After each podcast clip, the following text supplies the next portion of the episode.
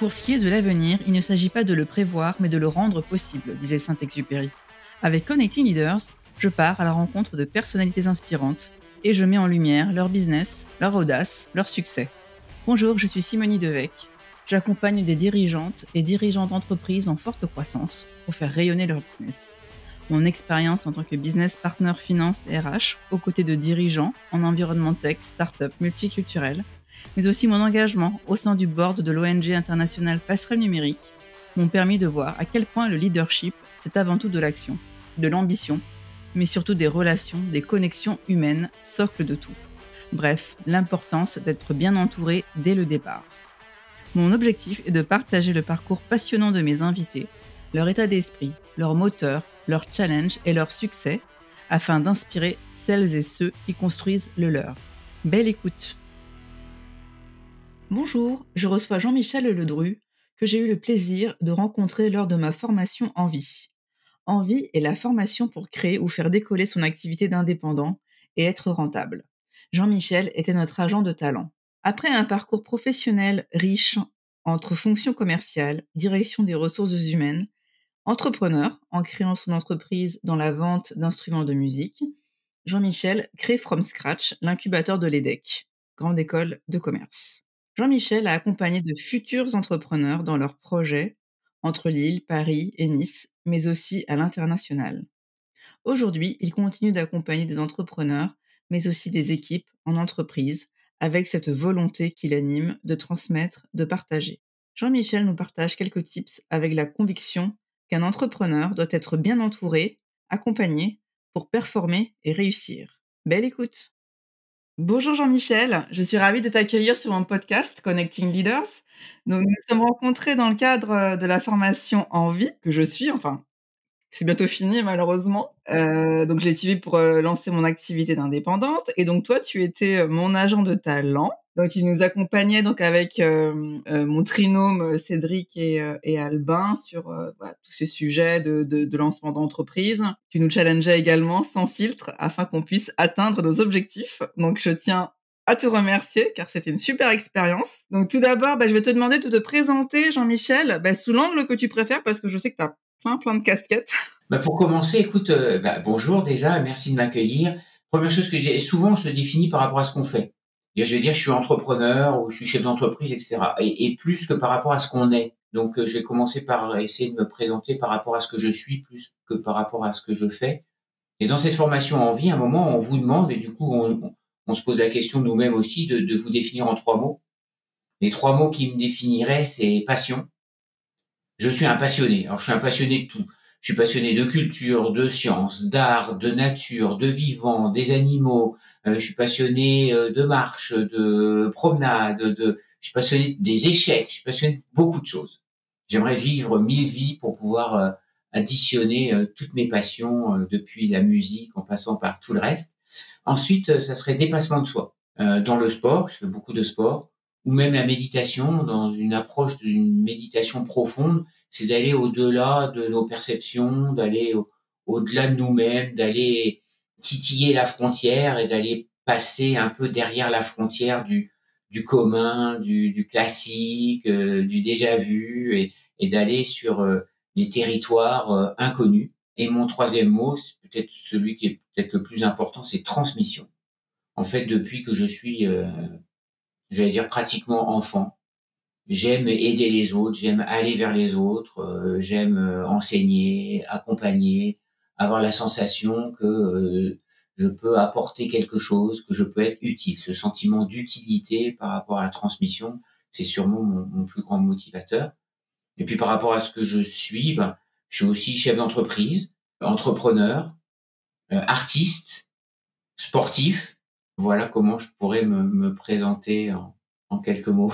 Je pense que c'est difficile de se cantonner à se dire bah, je suis dans une case. Enfin, puis je pense pas que tu sois justement cette, ce type de personne. Disons que la case ou la cage, euh, ça suscite en moi une envie de, de tout casser pour en sortir. Je, je n'aime pas l'enfermement. Et donc, euh, par rapport à ton euh, parcours professionnel, donc tu as exercé des fonctions commerciales, tu as été également DRH, tu as créé une première entreprise et ensuite, on va dire tes dernières fonctions, ça a été de créer from scratch l'incubateur de, de l'EDEC, la grande école de commerce qui se trouve dans le Nord. Voilà, tu es entrepreneur, on va dire. Qu'est-ce qui te plaît là-dedans ben écoute, l'entrepreneuriat déjà, c'est quelque chose qui m'est pas du tout évident au départ parce que pour moi déjà, je je, je l'ai pas dit, mais bon, j'ai bientôt 62 ans, donc à, à l'époque de, de, ma formation, à l'époque où je suis enfant, L'entrepreneuriat, c'est quelque chose qui est même pas dans mon radar. Moi, je viens d'une famille dans laquelle euh, mes parents sont fonctionnaires.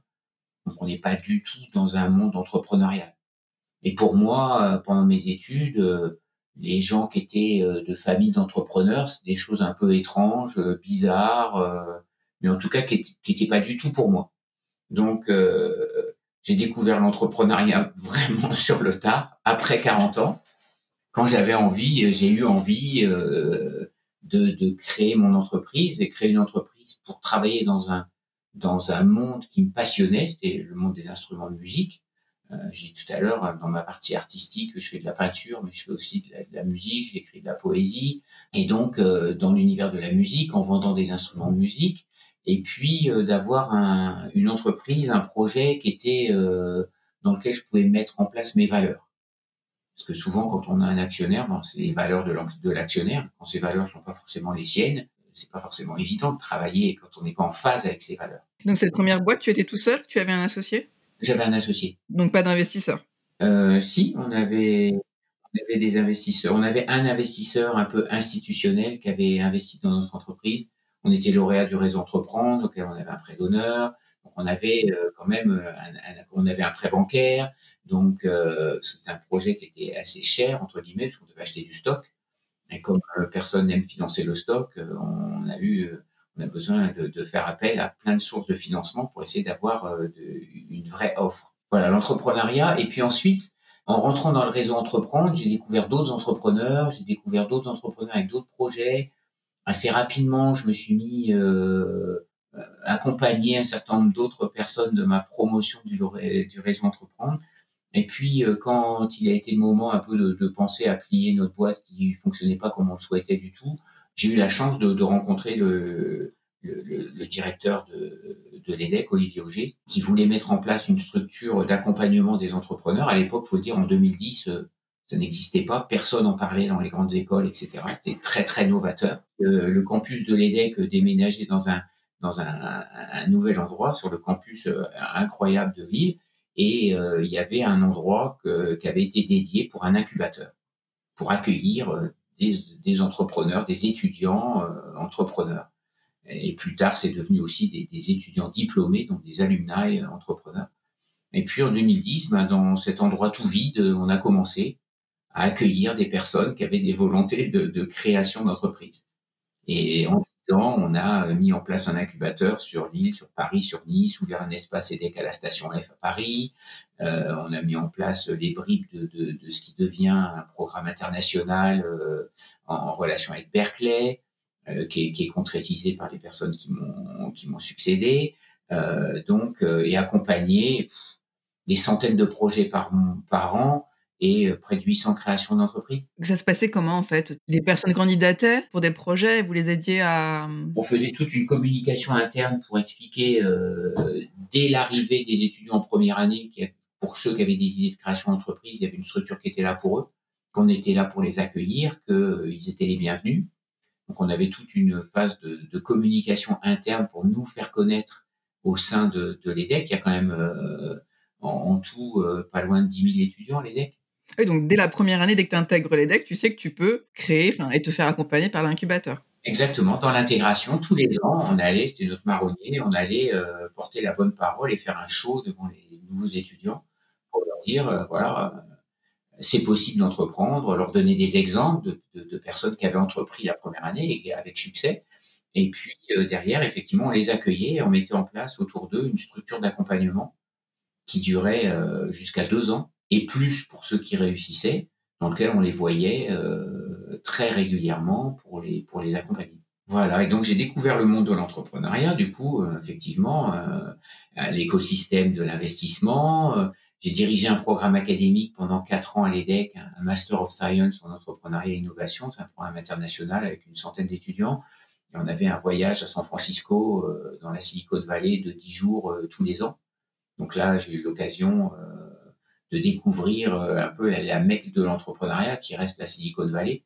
J'ai eu la chance d'accompagner un programme de technologie de Lille en tant que coach qui allait aussi tous les deux ans dans un programme d'executive education en entrepreneuriat à Stanford.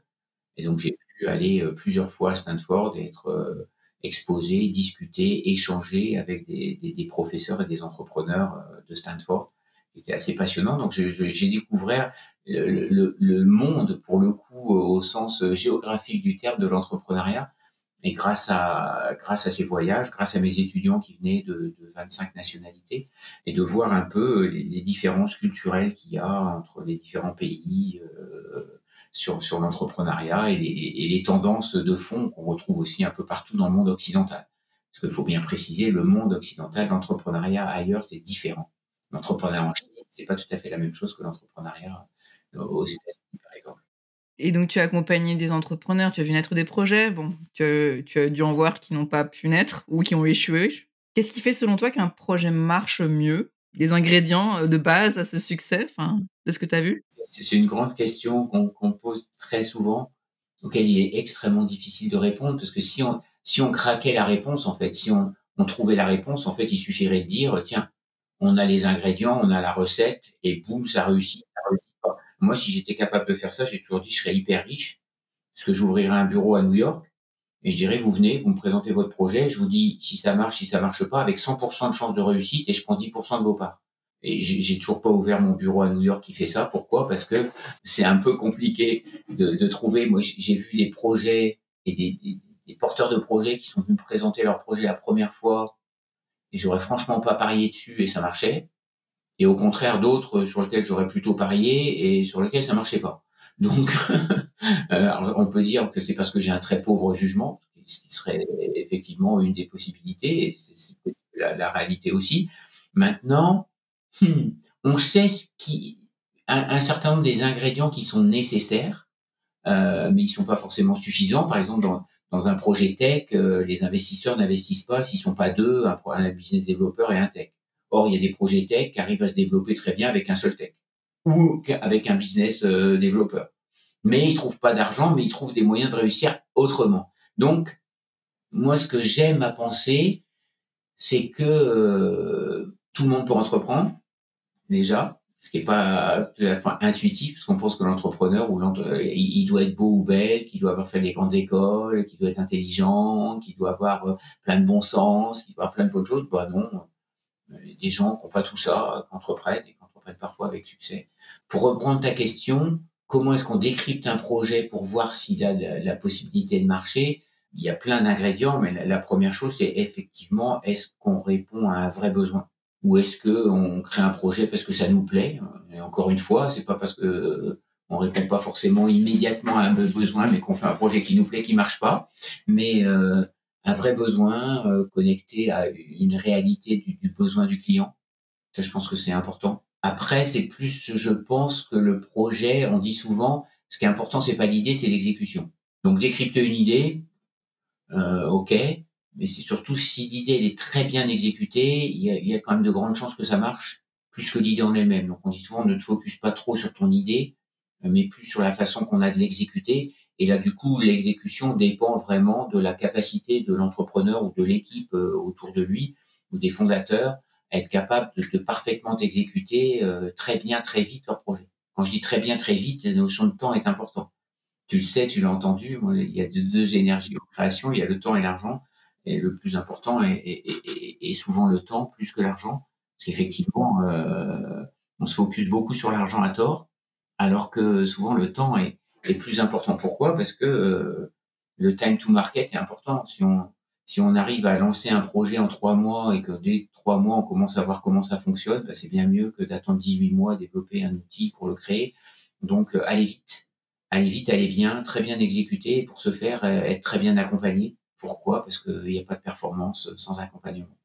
Et je dis pas ça pour vendre ma, ma, ma tambouille parce que je fais de l'accompagnement. C'est parce que bah, je suis aussi sportif il n'y a aucun sportif. J'en cherche, j'en trouve pas. Il n'y a aucun sportif de haut niveau qui est tout seul. tous les sportifs de haut niveau ont un coach, et souvent plus qu'un coach, ils ont une structure autour d'eux. Ils ont une structure de préparation physique, parfois ils ont un préparateur mental, euh, ils ont ensuite euh, effectivement un coach technique, parfois deux coachs techniques. Euh, ensuite, ils ont effectivement euh, un manager qui s'occupe de leur business, parce que s'occuper de leur business, c'est des distractions euh, et du temps qu'ils peuvent pas consacrer, parce que leur temps est consacré à la performance. On se dit, si ces sportifs qui sont dans l'ultra performance, ils sont coachés, pourquoi est-ce que l'entrepreneur qui veut être dans l'ultra performance à son niveau, bah lui, il pense qu'il devrait réussir seul? Entreprendre seul et penser réussir seul, je pense que c'est une vraie bêtise pour le coup. C'est une erreur d'appréciation qui vient un peu de notre éducation. Il faudrait réussir seul et puis beaucoup souffrir et puis euh, beaucoup galérer, etc. pour que le succès soit encore plus euh, prestigieux, retentissant et magnifique. Moi, je pense que la personne qui a réussi et qui a beaucoup souffert parce qu'il était tout seul et qui a beaucoup galéré, moi, c'est un peu une bêtise. Quoi. Il aurait mieux fait de s'entourer, d'aller plus vite et d'être plus heureux dans son projet plutôt que de souffrir. Le sang, la sueur et les larmes, c'est bien, mais bon. Euh... Après, parfois, quand on commence, euh, on n'a pas forcément les fonds. Enfin, peut-être parfois aussi, on se, dit que ça peut, ouais, c'est un coût, mais voilà, sans voir vraiment le, réel bénéfice. Tu vois ce que je veux dire? Ouais, ça n'a pas forcément un coût. T'es lauréat du réseau entreprendre, t'as un accompagnateur, ça te coûte zéro. Le gars, il, c'est un chef d'entreprise qui va t'accompagner pendant une période d'un an gratuitement. Il y a des cas d'entrepreneurs qui sont prêts à apporter du soutien. C'est pas forcément avoir un coach au sens où coach payant qu'on a, c'est avoir un faisceau de personnes autour de soi qu'on peut consulter, qu'on va consulter, sur lesquels on a des processus de, de consultation pour valider. Ça peut être un mentor. Enfin, il y a différents types de, voilà, être bien entouré. Hein. Ça peut être un mentor. C'est une question d'être entouré, mais entouré euh, avec un but, entouré avec un objectif. J'ai un mentor, j'ai quelqu'un qui m'aide, euh, que je peux appeler euh, si euh, j'ai un coup de mou. Et puis j'ai quelqu'un d'autre que je peux appeler plus pour valider des options de business. Et puis, alors ça peut être la même personne, mais ça peut être deux personnes différentes. Donc je pense que s'entourer, être accompagné, c'est vraiment un, pour moi, un des vrais, vrais facteurs clés de succès. Euh, après, euh, c'est très différent en fonction des projets, etc. Mais bon, euh, y a, y a, entre un projet B2B, un projet B2C, un projet purement digital, un projet tech, un projet de retail, un projet euh, physique euh, ou un projet solo, il y a plein de choses qui vont rentrer en ligne de compte sur les, les, les facteurs clés de succès. Donc aujourd'hui, tu accompagnes euh, toujours euh, des dirigeants, des entrepreneurs, mais également des, des équipes, tu m'avais dit. Est-ce que tu, tu, vois des problématiques qui reviennent, des problématiques un peu récurrentes? J'en vois, et puis c'est parce que je les vois que je les adresse en même temps, quelque part. Parce qu'on on dit répondre à, entreprendre, c'est répondre à un besoin. Donc moi, j'accompagne des gens, il faut que ça réponde à un besoin.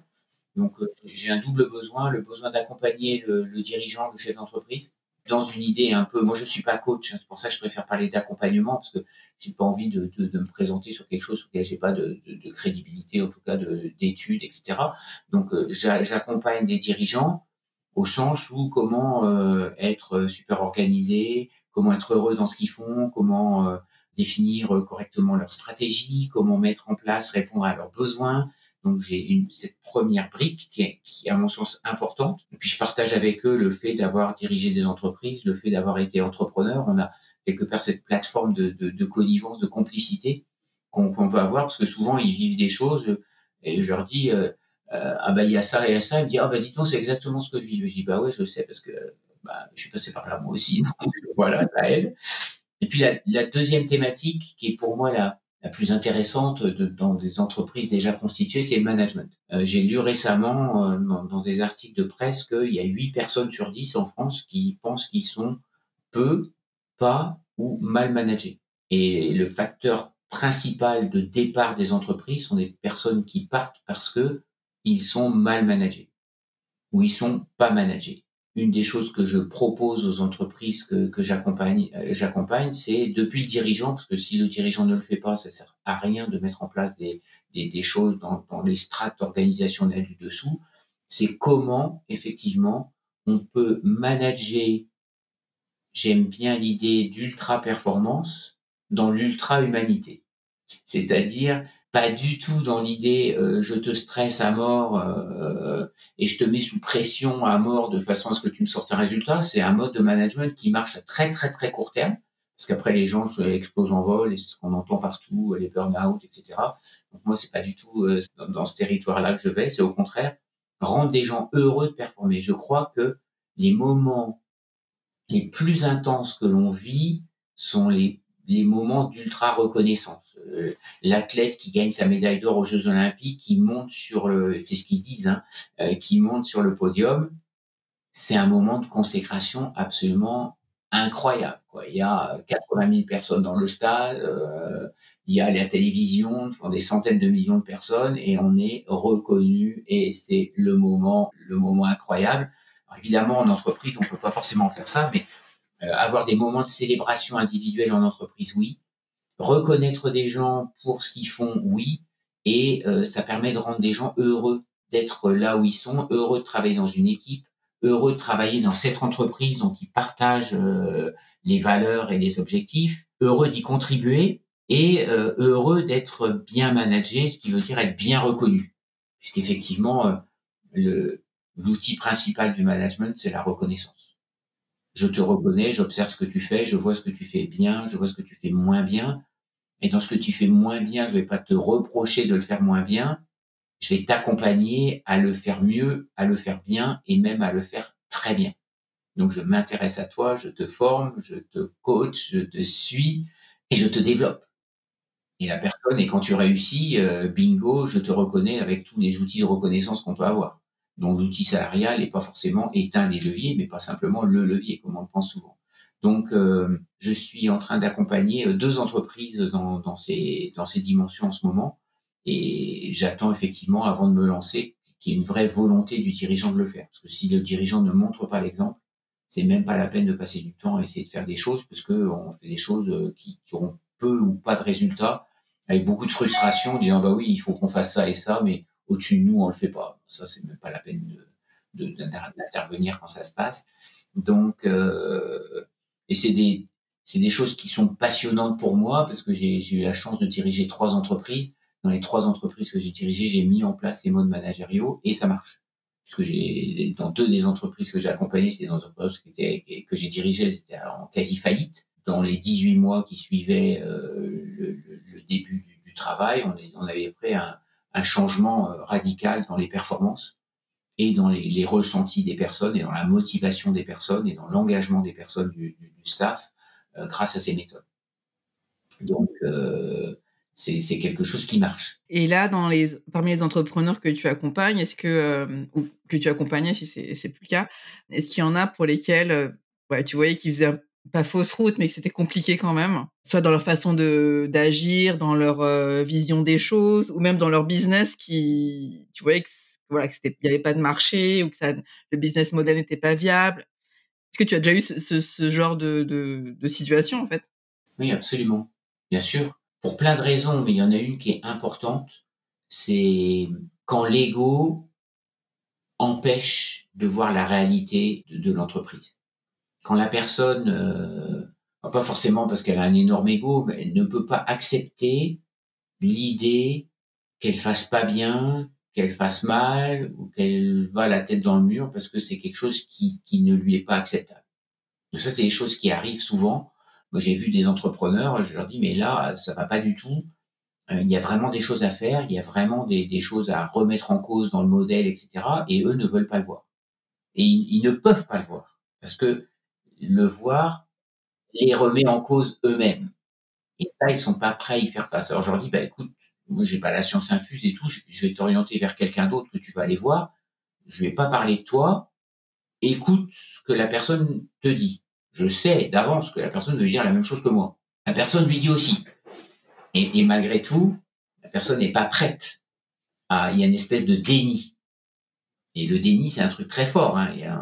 On connaît, je vais pas rentrer dans la psychologie, mais le, le, déni de la femme enceinte, c'est quand même euh, incroyable quoi, de, de, nier qu'il se passe quelque chose qui est manifeste dans son corps, pour le coup. Ben là, c'est un peu la même chose. C'est le déni euh, de l'entrepreneur qui, qui a un projet qui ne marche pas, et qui n'est pas capable, qui, qui refuse et qui est incapable de voir les conséquences qu'il y aurait à accepter effectivement que ça ne marche pas.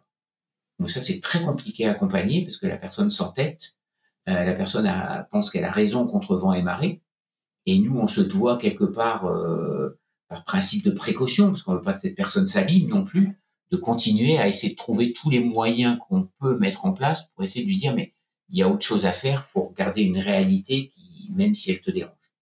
Donc ça, euh, les gens qui sont attachés à leur projet, ils n'arrivent pas à s'en détacher, ils n'arrivent pas à prendre du recul, euh, et même s'ils sont accompagnés pour essayer d'en prendre, refusent de le voir. Ça, je pense que c'est quelque chose qu'on retrouve souvent. J'ai vu plein de podcasts et j'écoute aussi des podcasts comme le tien, qui est très bien d'ailleurs, de personnes qui disent qu'il faut pas s'attacher émotionnellement à son projet, ce qui est, ce qui est pas faux. C'est très difficile de se détacher émotionnellement d'un projet concret, mais en même temps, euh, quand on est attaché, bah, effectivement, on a tous les affects qu'on porte sur notre projet qui seraient la même chose que ceux qu'on porterait sur un conjoint. C'est-à-dire que euh, effectivement, on a, beaucoup de mal à s'en détacher, on travaille tout le temps, c'est tout le temps dans notre tête, et du coup, on, a beaucoup de mal à, prendre du recul. Et effectivement, à regarder son projet de façon détachée en disant, bah oui, les indicateurs me disent que ça va pas. Donc, il faut que j'adresse le ça va pas. Donc ça, pour répondre à ta question, c'est quelque chose qu'on qu voit quand même vraiment souvent. Mais qui peuvent, euh, enfin, je veux dire, c'est pas non plus, euh, ça peut arriver, mais c'est pas perdu. Je veux dire, je veux dire si, si la personne euh, accepte et puis reçoit, tu vois. Mais après, je, je, comprends que ça peut être difficile, tu vois. Mais... Ça évolue, mais la, la culture de, c'est cette culture qui dit quand on échoue, on échoue et, et c'est pas bien et c'est et on porte ça comme un boulet toute sa vie, etc. Il y a encore ça qui est, qui est très fort dans notre culture. Alors qu'en fait, aux États-Unis, ils parlent de serial entrepreneur. là, c'est le contraire. Tu as planté ta boîte, c'est cool. Re remonte la suivante. Tu l'as plantée, c'est normal. Tu vas la planter cinq fois, puis la sixième fois, tu réussiras. Puis c'est le parcours classique. Et eux, on voit bien que c'est une différence culturelle. Euh, nous, euh, quand on plante la première fois, c'est déjà un peu, maintenant, ça change un petit peu, mais pas tant que ça. Si on plante deux fois, c'est compliqué. Et quelqu'un qui a planté deux fois, on dit tu recommences une troisième fois, on dit tu as un problème dans ta tête, quoi, t'es un peu bête, quoi. Donc, euh, donc effectivement, il y a un, problème culturel euh, en Europe et encore plus en France qui, est très fort là-dessus. Donc on, a très très peur d'échouer, encore plus chez les hommes que chez les femmes l'ego qui il y a un ego masculin qui, ressort là-dessus malheureusement euh, qu'on connaît bien mais euh, c'est effectivement des, des, choses qui sont à, à, prendre en compte et garder ce détachement par rapport et toi Jean-Michel à titre personnel euh, comment tu progresses toi? Comment tu te développes? Je n'aurais pas la prétention de dire que je progresse. En même temps j'ai besoin de progresser c'est clair parce que pour moi euh, je regarde moins sur évidemment mon, une partie de mon travail est basée sur mon expérience mais je m'intéresse plus à, au présent et à demain de ce qui s'est passé de, de, ce qui s'est passé hier. Alors comment je alors moi je, je suis curieux de tout. Donc j'ai la chance d'avoir un, un, petit chien que j'adore que je promène presque deux heures par jour. Ça fait deux heures de podcast par jour donc euh, j'écoute des podcasts sur plein de choses ce matin écouté un, un, podcast du collège de France euh, sur euh, la lumière la partie quantique de la lumière, dans la partie physique de la lumière, dans la partie philosophique de la lumière, qui était absolument passionnant. Donc j'écoute des podcasts de philosophie, de sciences beaucoup, euh, de performance sportive aussi, de musique aussi, parce que j'ai une passion pour la musique classique. De, je lis beaucoup. Je lis la presse tous les matins. Euh, tous les matins, en prenant mon petit déjeuner, je balaye euh, toute la presse française et internationale. Donc euh, ça, ça fait aussi partie des choses qui m'aident à mapper un peu le monde dans lequel on vit, qui, qui est complexe et qui a besoin qu'on le regarde sous plein d'angles de vue. Je lis pas mal de livres aussi, euh, depuis, depuis toujours. Hein. J'ai une grande passion pour, pour la littérature, donc euh, pas mal de livres. Et puis apprendre de tout, écouter, euh, j'apprends beaucoup des autres. Parce qu'en fait, accompagner, c'est beaucoup écouter et, du coup aussi beaucoup apprendre. On, transmet. Mais euh, tu parlais tout à l'heure du, programme en vie et des deux personnes avec lesquels tu es et que j'ai la chance d'accompagner, j'apprends aussi beaucoup de vous. Donc, on a plus on rencontre de personnes, plus on, enrichit son expérience humaine personnelle de celle des autres. Voilà un peu comment je, en tout cas, je suis sur mon chemin euh, d'essayer de de mieux comprendre, de mieux appréhender, d'avoir euh, de regarder la réalité sous le plus grand nombre de points de vue possible pour regarder où est-ce que moi je, me positionne dans, des sujets d'actualité, comme le grand sujet du moment sur les retraites en France. Je pense que c'est important de regarder l'opinion du chef d'entreprise, l'opinion du député, l'opinion de, de la personne qui manifeste, l'opinion de la personne qui est en colère, d'essayer de comprendre tout ça. D'un entrepreneur indépendant qui se lance. Alors, qui... Exactement, pour, pour se faire une, une idée l'idée de, la question et de dire finalement, bah, moi, qu'est-ce que je pense de cette question et, où est-ce que je me situe par rapport à ces débats? C'est quelque chose qui, me paraît important. Donc, euh, il faut être curieux de curieux des choses, euh, pas s'arrêter euh, à ce, qu'on entend ou à ce que moi j'ai j'ai la chance d'avoir un ado à la maison. Et je dis toujours il regarde des trucs sur les réseaux sociaux et tout. Je dis mais tu me dis un truc là, est-ce que tu l'as vérifié? Est-ce que est-ce que c'est parce que tu l'as entendu et que tu l'as lu que c'est vrai? Et comment tu fais pour vérifier? Et comment tu vérifies tes sources? Et comment? Et, je me dis, bah, en fait, c'est la même chose pour nous, d'apprendre, de, regarder les points de vue différents. Qu'est-ce qu'ils disent les médias en Russie? Euh, Il y en a encore qui sont en anglais qu'on peut voir. Qu'est-ce qu'ils disent? Et Pourquoi ils le disent? Et comment ça se passe? Dire que je, peux dire que je soutiens l'action euh, russe en Ukraine, évidemment, mais euh, c'est intéressant de voir ce qui se passe de l'autre côté de, chacun des miroirs des autres. J'aime bien demander à mes invités quels sont leurs drivers Qu'est-ce qui te fait lever le matin, toi, Jean-Michel? Bah, on vient Moi, ce qui me drive, c'est d'apprendre déjà, d'être curieux, d'apprendre, de faire en sorte que chaque jour, euh, j'ai vu des choses différentes. Chaque journée a été euh, passionnante, intéressante. Euh, faire des rencontres avec de, nouvelles personnes qui sont riches aussi. C'est vrai que mon driver, je l'ai dit tout à l'heure, c'est c'est l'idée de aussi du dépassement de soi, d'aller au-delà de au-delà de la limite. Moi, je fais du vélo en compétition.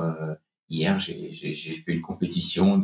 J'étais sur mon vélo pendant 4h15 pour 120 km avec pas mal d'élévation et être en permanence dans le, au, bord de, de ce qu'on doit faire, euh, de regarder la frontière. On sait que si on franchit la frontière, dans, dans mon cas, ben on finit pas la course parce qu'on a été trop vite, trop trop fort euh, euh, à un moment, mais de se dire je gère ma performance de façon à être optimale sur toute la plage de, de 80 quarts de, de course. je trouve ça passionnant. Euh, je, je, fais de la méditation aussi. Euh, même chose au sens de dépassement de soi, de, alors que la méditation n'a pas vocation à aller dans le dépassement de soi, mais de descendre dans, les couches profondes de, soi aussi, comme dans l'image de la mer, de, plonger profondément en soi pour, pour aller trouver quelque chose qui nous est pas accessible quand on, quand on reste à la surface et découvrir nos, drivers profonds, ce qui nous anime. Ce qui m'anime, c'est la nature aussi je suis passionné de, tu vois, le, matin, j'ouvre mon, en ce moment, j'ouvre ma, ma, fenêtre et il y a un merle qui chante, qui est, posé sur une antenne, euh, une antenne télé, et il chante le matin et c'est un enchantement de, de le voir, s'enchanter de la nature. En faisant beaucoup de vélo, j'ai l'occasion d'être beaucoup dans la nature, dans l'arrière-pays niçois, euh, je vis à Nice, d'être au contact de la nature, et encore une fois, le driver de dire, s'il y a quelqu'un qui me dit, euh, grâce à toi, ça va mieux, ou grâce à toi j'ai compris, grâce à toi euh, mon projet va mieux, etc. Le sentiment d'utilité, c'est peut-être mon driver euh, ultime. La sensation que j'ai pas passé du temps inutile, mais que j'ai servi à quelque chose. Super, ben, merci beaucoup Jean-Michel. Est-ce que tu es sur les réseaux sociaux? Est-ce qu'on peut te contacter sur les réseaux sociaux? Sur LinkedIn? Alors on peut me contacter sur les réseaux sociaux. Je ne suis pas hyper actif sur les réseaux sociaux, il faut le dire. Euh, mais euh, j'ai un profil LinkedIn, il m'arrive de poster des choses, j'aime plus de relayer les choses qui ont été postées par d'autres personnes que je connais que de poster moi-même. J'ai un, Instagram euh, sur ma partie peinture, puisque je fais de la peinture. Euh, un Instagram pour ma peinture qui s'appelle JM Ledru Art, tout, tout attaché. C'est mes deux réseaux sociaux principaux. D'accord, bah je mettrai le lien. Merci beaucoup Jean-Michel pour ton partage. C'est moi, merci de m'avoir invité. Merci d'avoir écouté cet épisode de Connecting Leaders. Si vous avez aimé cet épisode, vous pouvez soutenir le podcast en vous abonnant sur votre plateforme d'écoute ou en le partageant autour de vous ou encore en laissant un commentaire sur Apple Podcast. Merci et à très vite.